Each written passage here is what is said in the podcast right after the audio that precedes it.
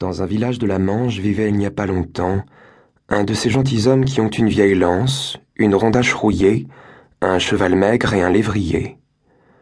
Un bouilli, une vinaigrette le soir, des œufs frits le samedi, le vendredi des lentilles et quelques pigeonneaux de surplus le dimanche emportaient les trois quarts de son revenu.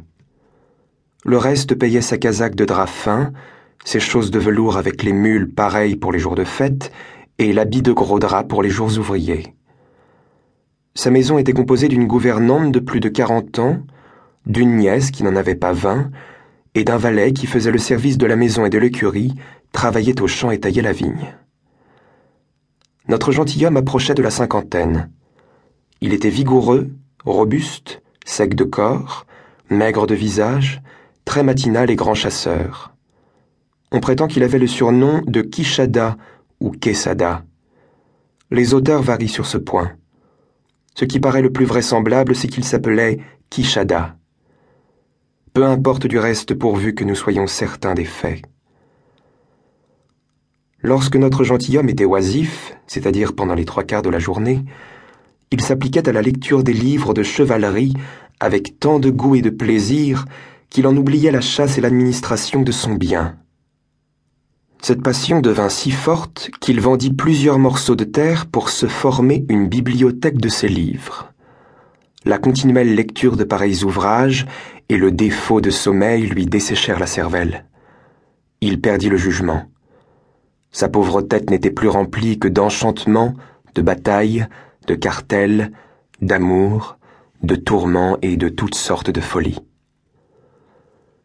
Bientôt il lui vint dans l'esprit l'idée la plus étrange que jamais on ait conçue.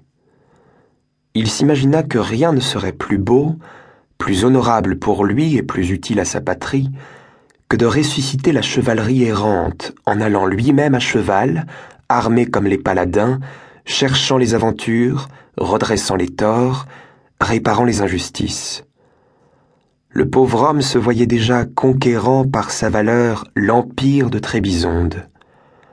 Enivré de ses espérances, il résolut aussitôt de réaliser son projet. La première chose qu'il fit fut d'aller chercher de vieilles armes couvertes de rouille, qui depuis son basilleul étaient restées dans un coin. Il les nettoya, les rajusta le mieux qu'il put, mais il vit avec chagrin qu'il lui manquait la moitié du casque. Son adresse y suppléa. Il fit cette moitié de carton et parvint à se fabriquer quelque chose qui ressemblait à un casque. À la vérité, voulant éprouver s'il était de bonne trempe, il tira son épée et, le frappant de toute sa force, il brisa du premier coup tout son ouvrage de la semaine. Cette promptitude à se rompre ne laissa pas de lui déplaire dans un casque. Il recommença son travail et cette fois ajouta par-dessus de petites bandes de fer qui le rendirent un peu plus solide. Satisfait de son invention, et ne se souciant plus d'en faire une nouvelle épreuve, il se tint pour très bien armé. Alors il fut voir son cheval, et quoique la pauvre bête ne fût qu'un squelette vivant, il lui parut plus vigoureux que le bucéphale d'Alexandre ou le babier caducide.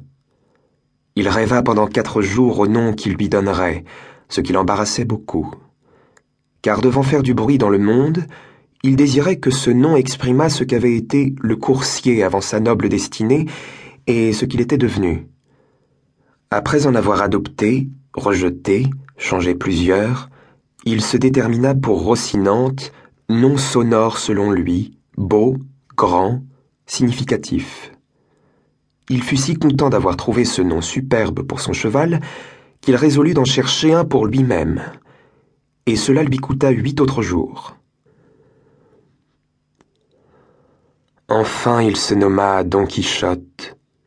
Mais se rappelant qu'Amadis ne s'était pas contenté de s'appeler seulement Amadis, et qu'il y avait joint le nom de la Gaule, sa patrie, il voulut aussi s'appeler Don Quichotte de la Manche, pour faire participer son pays à la gloire qu'il acquerrait. C'était quelque chose que d'avoir des armes, un demi-casque de carton, un coursier déjà nommé, un nom imposant pour lui-même. Mais le principal lui manquait encore. C'était une dame à servir, car un chevalier sans dame est un arbre sans fruits et sans feuilles, une espèce de corps sans âme.